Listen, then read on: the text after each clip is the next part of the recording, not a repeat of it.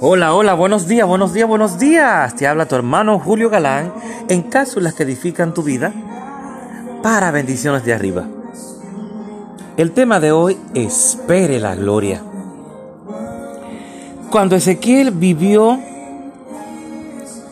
cuando Ezequiel vio a Dios en su gloria, dijo que desde sus lomos para abajo era fuego y que de sus lomos para arriba parecía resplandor.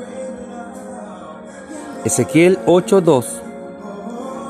Ahí lo puedes encontrar.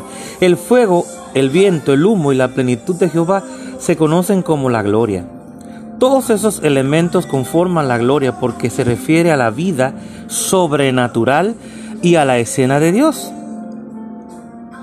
Es decir, la esencia cuando Dios aparece en escena, esa gloria tiene que manifestarse. La esencia de Dios es la misma presencia del Señor manifiesta, ya vea, ya sea vista o escuchada. Ya vea las señales esenciales que salen de esta gloria. Usted podría decir bien, hermano Julio, esa clase de gloria maravillosa está reservada solamente para Dios. De acuerdo con la Biblia, eso no es cierto. De hecho, en Salmos 8.5 se nos enseña que en el principio de la creación el ser humano fue coronado de esa gloria. Así es, en el huerto de Edén el hombre y la mujer no andaban desnudos. Dios los había coronado con el mismo fuego y llama de belleza que había en él mismo. ¿Sabe qué significa coronar? Significa ungir. Santo. Dios puso su mano sobre la cabeza de ellos y los coronó con su propia presencia y gloria, y comenzaron a brillar igual que Dios. En el huerto del Edén ellos no eran vulnerables a los elementos climatológicos, ya que se encontraban rodeados y protegidos por un brillante campo de fuerza de gloria.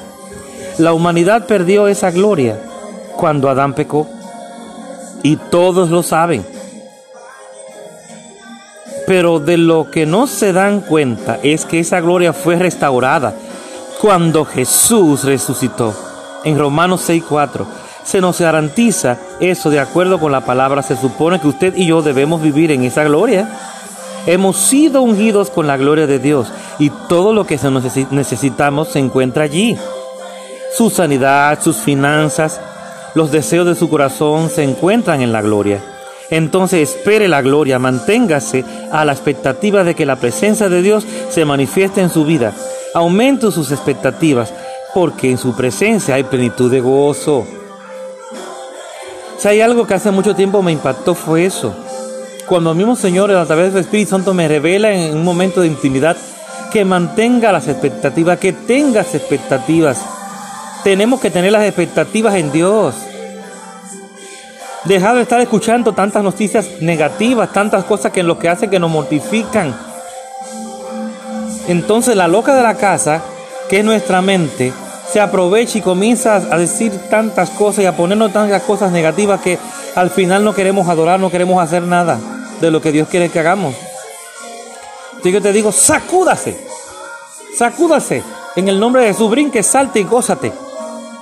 Brinca, salta y gózate. Porque la, cuando tenemos expectativa y la tenemos, porque lo dice la palabra. Aumentas tus expectativas porque en su presencia hay plenitud de gozo.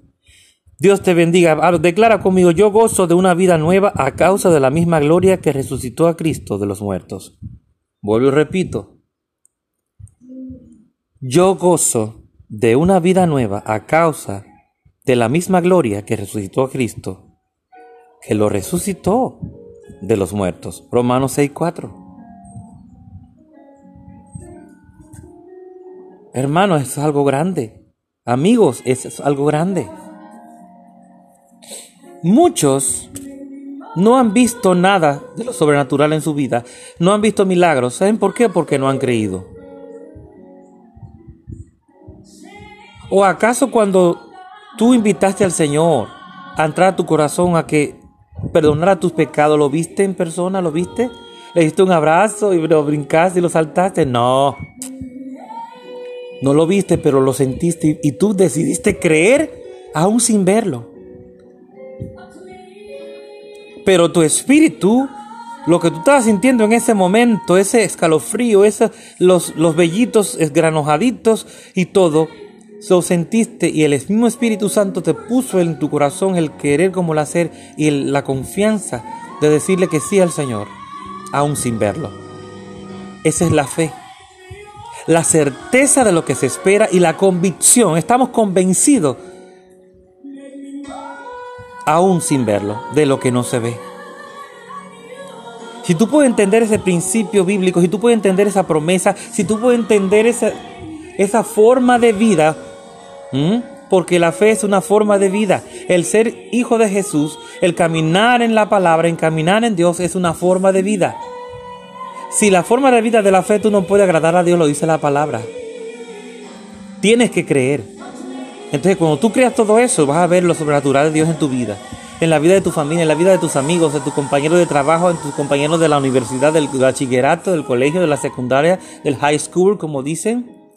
Dios es real.